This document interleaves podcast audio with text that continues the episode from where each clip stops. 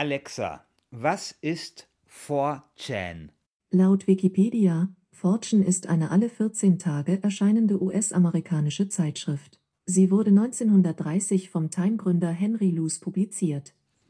Ja, Alexa hat leider nicht verstanden, was ich von ihr wissen wollte. Ich wollte nämlich nichts zu dieser Zeitschrift 4chan hören, sondern zu dem Imageboard 4chan.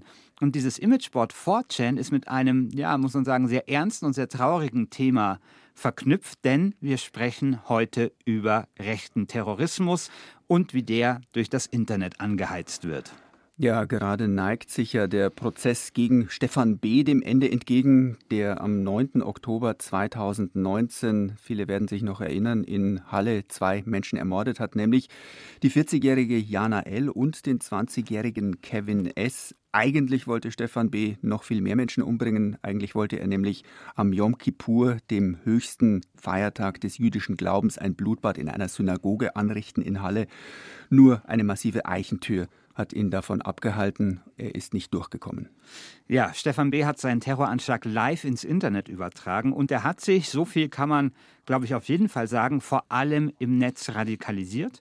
Und wir sprechen in der nächsten halben Stunde darüber, was das Internet eigentlich mit rechten Terror zu tun hat. Wir, das sind Christian Sachsinger und Christian Schiffer. Ich höre mich leider immer noch ein bisschen vernuschelt an, weil ich vor einigen Wochen eine Kiefer-OP über mich ergehen lassen musste, aber es kommt auf den Inhalt an. Los geht's mit der 20. Folge von Umbruch.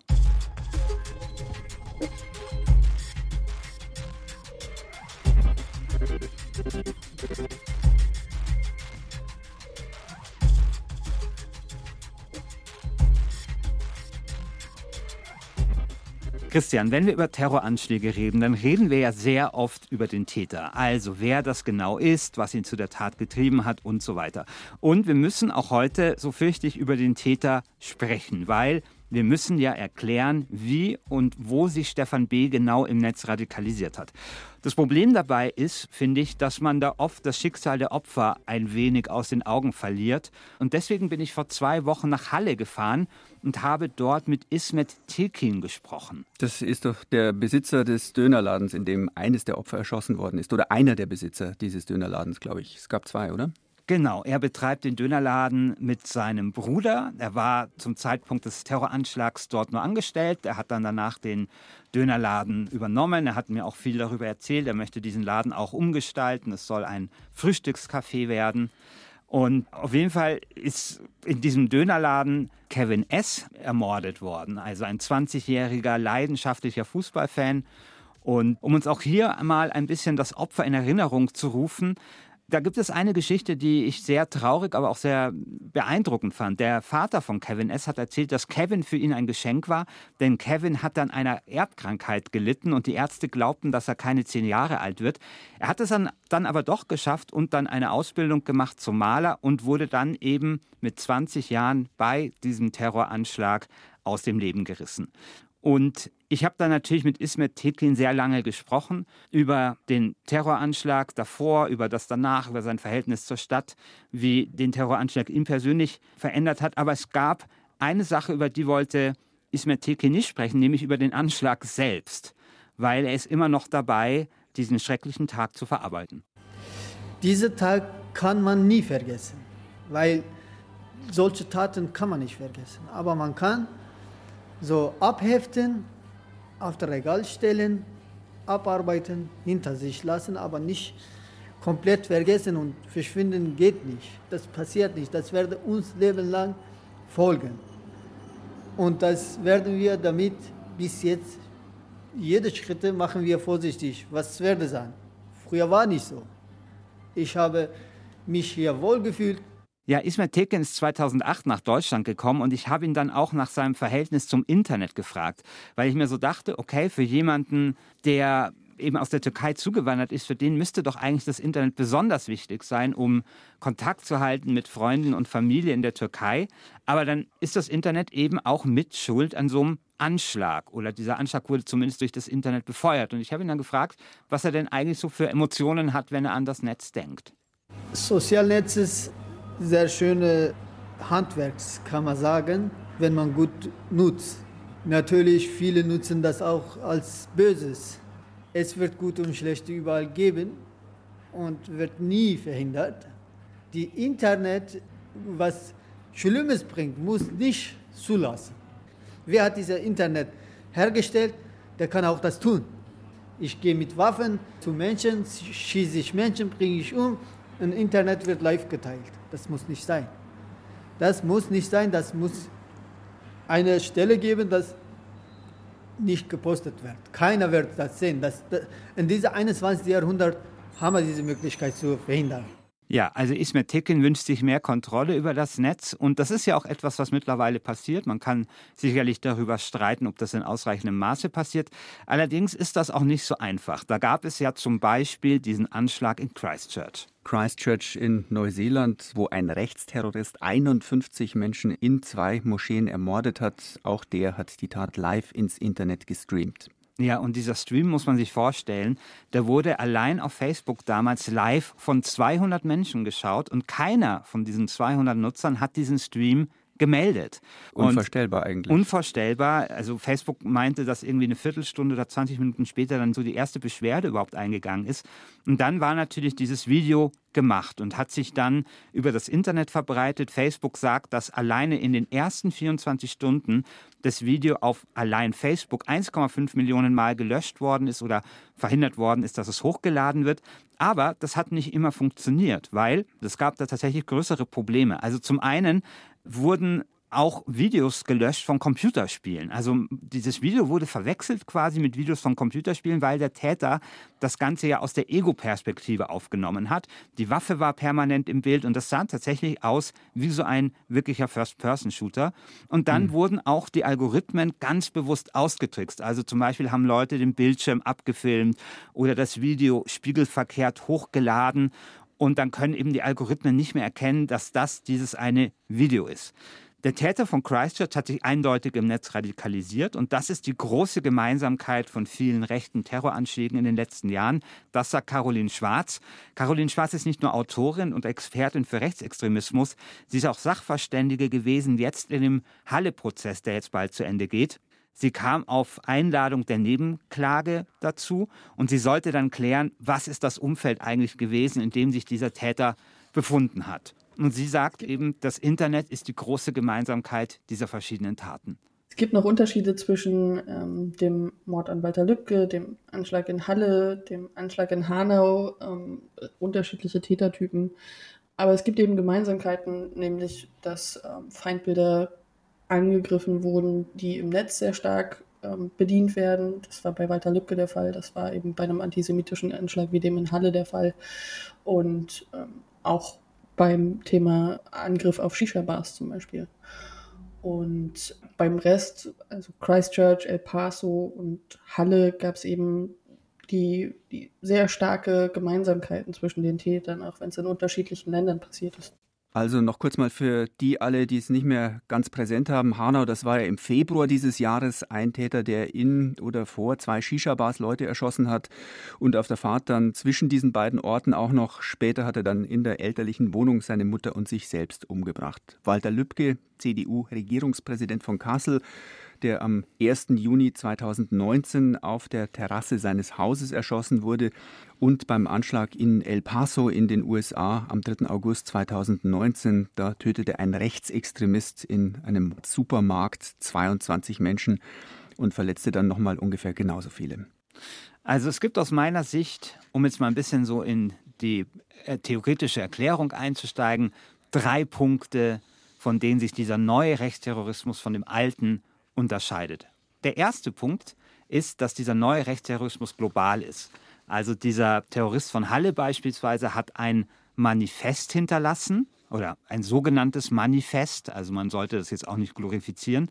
Das war in Englisch gehalten und das war in besserem Englisch geschrieben, als ich Englisch spreche. Und diese Täter, obwohl sie rechts sind, obwohl sie ja rechtes Gedankengut anhängen, sind weltweit vernetzt und agieren tatsächlich global. Das ist so der erste Punkt. Der zweite Punkt ist, es gibt diesen Begriff stochastischer Terrorismus. Anders als früher, wenn man zum Beispiel einen Einzeltäter hatte, der sich in einer Organisation radikalisiert hat und dann diesen Anschlag begangen hat, werden jetzt quasi ganze Gruppen von Menschen radikalisiert, in der Hoffnung, dass einer von denen dann eine rote Linie überschreitet und zur Waffe greift und eben Leute umbringt. Das ist dieser Begriff des stochastischen Terrorismus. Und dann gibt es noch einen dritten Begriff, nämlich der gamifizierte Terrorismus. Kannst du erklären, was Gamifizierung bzw. Gamification heißt? Ich kann es versuchen. Ähm, Game, Spiel, äh, Dinge, die wie ein Spiel aussehen, aber gar kein Spiel sind. Also in dem Zusammenhang würde ich jetzt vielleicht mal ganz platt sagen, Leute, die einen Mord wie ein Ego-Shooter-Spiel durchziehen, und das dann vielleicht selbst sogar so wahrnehmen.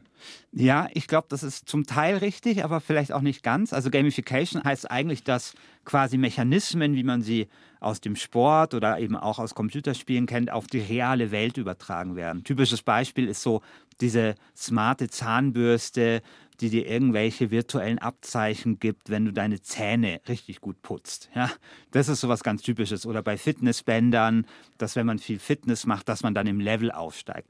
Und genau solche Mechaniken quasi hat auch der Täter von Christchurch angewendet. Wir haben schon gehört, er hat in zwei Moscheen 51 Menschen umgebracht und er hat dann diese Tat ins Internet gestreamt und das wiederum ist der Beginn von einer neuen Form von Terror, sagt Julia Ebner. Julia Ebner ist Terrorismus- und Extremismusforscherin am Institut für strategischen Dialog in London und 2019 ist von ihr das Buch Radikalisierungsmaschinen erschienen.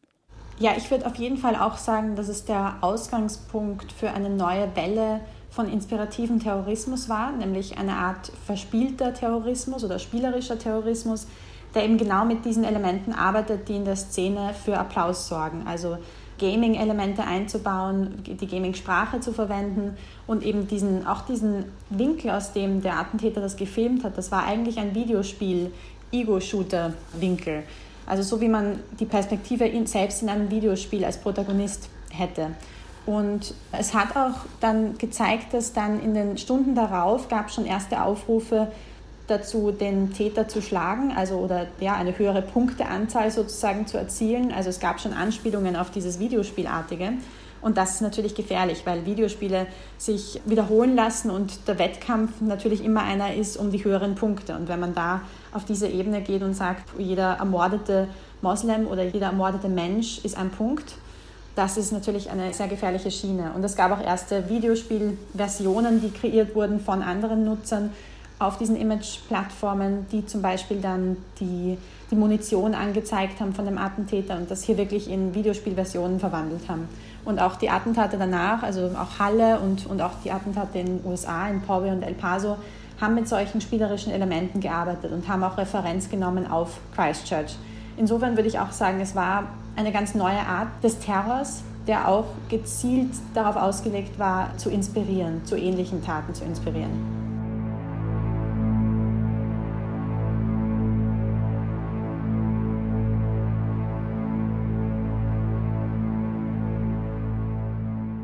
Also mir dreht sich da schon so ein wenig der Magen um spielerischer Terrorismus und sozusagen der Punktescore beim Abschießen von Menschen. Ich kann das gar nicht so nüchtern betrachten. Ja, und ich fürchte, es wird dir jetzt noch mehr den Magen umdrehen, weil Christchurch hat mit Sicherheit den Terroristen von Halle inspiriert.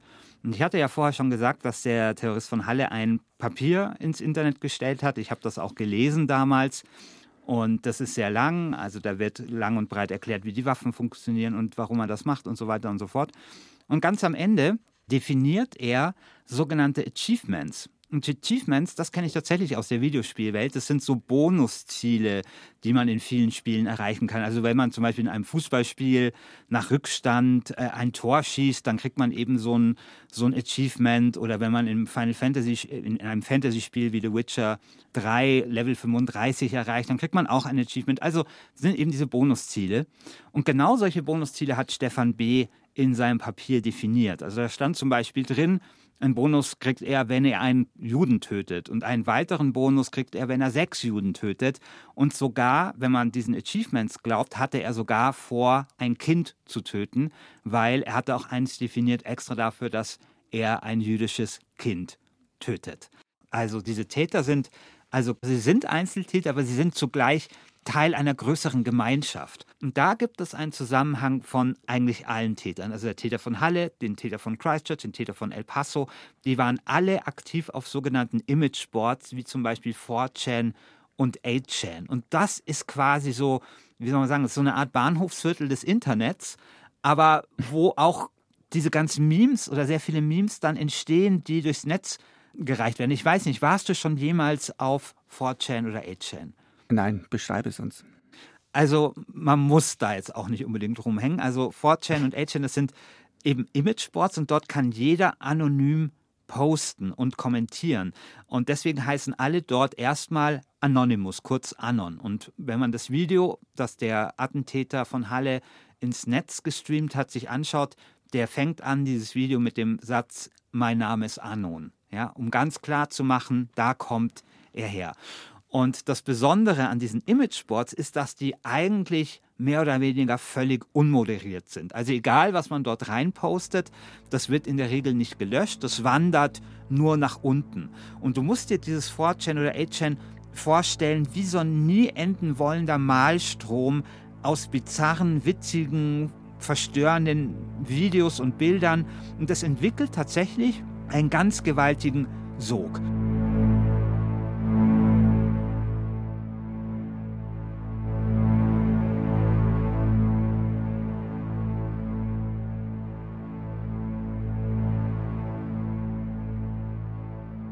Da gibt es eigentlich alles. Also angefangen von Manga-Foren und irgendwelchen Bildern von Frauen mit großen Brüsten bis hin zu süßen Katzenvideos oder irgendwelchen Comics und äh, irgendwelchen, also ich war letztens da, da gab es eine ausufernde Debatte in einem Unterforum über mathematische Funktionen. Also da passiert sehr, sehr viel und vieles davon ist auch durchaus, sage ich mal, auf so eine seltsame Art interessant oder faszinierend. Der Gründer von 4chan, Christopher Poole alias Mood, das war so sein Name so im Internet, der hat es 2009 sogar auf Platz 1 der Liste der einflussreichsten Personen des Time Magazins geschafft, also noch vor Barack Obama, den Dalai Lama oder Wladimir Putin. Und das galt damals als ein bisschen schräg, aber doch als harmlos. Und diese ganzen Unterforen, die ich vorher genannt habe, also dieses ganze Schräge, diese ganzen Memes, dieses ganze Witzige, diese ganzen Comics, diese ganze Kreativität, die entsteht, wenn quasi Foren unmoderiert sind, die gibt es immer noch. Das Problem ist nur, es ist was dazugekommen. Und zwar so, sage ich jetzt mal ab, ja, vielleicht Anfang der Zehnerjahre, weil da wurden diese Plattformen, weil sie eben unmoderiert sind, weil man dort anonym posten kann, immer rechtsradikaler und menschenfeindlicher. Und das hat tatsächlich den Charakter von diesen Orten im Netz verändert, sagt Julia Ebner. Es wurden grundsätzlich ja eigentlich extreme ideologische Richtungen und Bewegungen wurden eher getrollt und wurden eher lächerlich gemacht. Und Ideologie oder Politik auf diesen Plattformen zu verbreiten, war auch nicht wirklich willkommen. Und das hat sich schon vor der US-Wahl geändert. Also da hat man gesehen, wie die Alt-Right im Online-Raum einfach plötzlich diese Boards dominiert hat. Und das Ganze ist nicht von einem Tag auf den nächsten passiert, das ist natürlich eher schleichend passiert. Aber das hat eine komplett andere Stimmung erzeugt. Und das hat sogar bewirkt, dass manche linke Trolle, mit denen ich gesprochen habe, zum Beispiel, mit denen ich Interviews geführt habe, gesagt haben, sie fühlen sich nicht mehr wohl dort oder sie haben nicht das Gefühl, sie können irgendwie ihre Meinung noch äußern, weil sie sofort angegriffen würden. Ja, also das ist die Veränderung eben von diesen Imageboards 4chan und 8chan und da gibt es noch ein paar andere. Ganz berüchtigt ist ein Unterforum beispielsweise auf 4chan, das heißt POL, das ist die Abkürzung für Politically Incorrect. Und da hat sich zum Beispiel auch diese ganze Internet-Guerilla zusammengefunden, der ein erheblicher Anteil am Wahlsieg von Donald Trump nachgesagt wird, weil die eben das Internet mit Memes und so weiter geflutet haben und Donald Trump letztendlich aus dem Internet auch ein Stück weit in sein Amt verholfen haben. Also dieses Poll, vor allem dieses Unterforum, ist wirklich ein regelrechter Radikalisierungserhitzer. Also Christian, ich kann es mir einfach immer noch nicht ganz vorstellen. Kann da jeder mitmachen? Komme ich da dran? Wo finde ich die? Wie ist das? Also die findet man eigentlich sehr, sehr einfach. Also das ist eben nicht das Darknet, also nicht etwas, was jetzt besonders versteckt ist oder wo man erstmal rumfrickeln muss, um dort reinzukommen oder wo man spezielle Software installieren muss. Das ist einfach ein ganz normaler Ort im Internet, den jeder ansteuern kann und man kann tatsächlich dieser Community in Echtzeit dabei zusehen, wie sie sich radikalisiert. Was kann man denn dagegen tun? Hilft es was, das Internet mehr zu überwachen? Also vermutlich nicht, weiß ich nicht, ehrlich gesagt. Ich mache mir natürlich viele Gedanken über dieses Thema. Ich glaube, man muss das Internet stärker überwachen, aber vielleicht muss man es vor allem anders überwachen. Also ich glaube tatsächlich, dass es sehr viel mehr Polizeibeamte und Polizeibeamtinnen geben müsste, die sich in solchen Szenen auskennen. Also ich vergleiche das jetzt mal mit Motorradclubs. Es gibt ja Polizisten, die sind genau darauf spezialisiert, Motorradclubs im Blick zu haben. Die kennen die ganze Sprache, die kennen die ganzen Codes, die wissen, wie die ticken und so weiter. Und ich glaube, so etwas ganz Ähnliches müsste es vielleicht hier auch geben. Also, dass quasi Polizisten verstehen, wie funktioniert diese Szene. Und dann vielleicht auch ein bisschen rausfinden können, wann steht vielleicht dann auch so ein Terroranschlag an und wann müssen wir vielleicht da ein bisschen mehr aufpassen und was braut sich dort zusammen. Ich habe sehr oft das Gefühl, wenn ich mit Polizeibeamten spreche, dass die diese Szene einfach gar nicht verstehen und gar nicht verstehen, was dort passiert. Und dann möchte ich vielleicht noch eine Sache sagen wir sind jetzt zwar ein Tech-Podcast und ein Internet-Podcast und wir reden natürlich über das Internet, aber es gibt natürlich schon noch eine Welt dort draußen, die nicht aus dem Internet besteht. Eine Sache, die ich in dem Zusammenhang immer wieder auch krass finde, der Spiegel hat mal die Mutter von dem Terroristen von Halle interviewt und sie wurde dann gefragt, ja, ist ihr der Antisemitismus ihres Sohnes aufgefallen? Und sie hat dann gesagt, ich zitiere, ja, also ihr Sohn hat nichts gegen Juden in dem Sinne, er hat was gegen die Leute, die hinter der finanziellen Macht stehen. Wer hat das nicht? Und da muss ich sagen, das klingt jetzt auch nicht so, als wäre die Familie besonders sensibel gewesen, wenn es um Antisemitismus geht. Also jetzt mal ganz vorsichtig gesagt. Und deswegen glaube ich, wir reden jetzt hier natürlich viel über das Internet, aber wir dürfen natürlich die analoge Welt nicht vergessen und wenn man sich das Zitat eben der Mutter hier anschaut, dann muss man halt sagen, vielleicht wurde er im Internet radikalisiert, aber vielleicht lagen die Wurzeln dessen, das ist jetzt natürlich Spekulation, vielleicht auch noch mal ein bisschen tiefer. Ja, ich stelle mir immer vor, wenn der Sohn im Nachbarzimmer irgendwann nur noch Ego-Shooter spielt äh, und aus dem Internet Waffenbauanleitungen runterlädt und plötzlich komische Pakete an der Haustüre ankommen. Ich glaube, das müsste man mitbekommen als Eltern.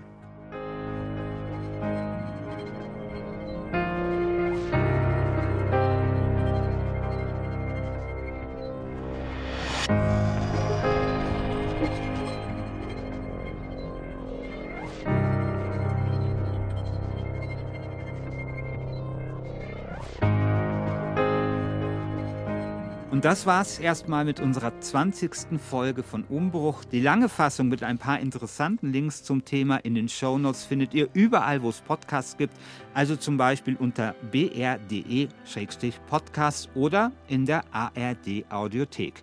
Hört uns auch dort an und wenn es euch gefällt, abonniert uns und empfehlt uns gerne weiter. Am Mikrofon verabschieden sich Christian Schiffer und Christian Sachsinger.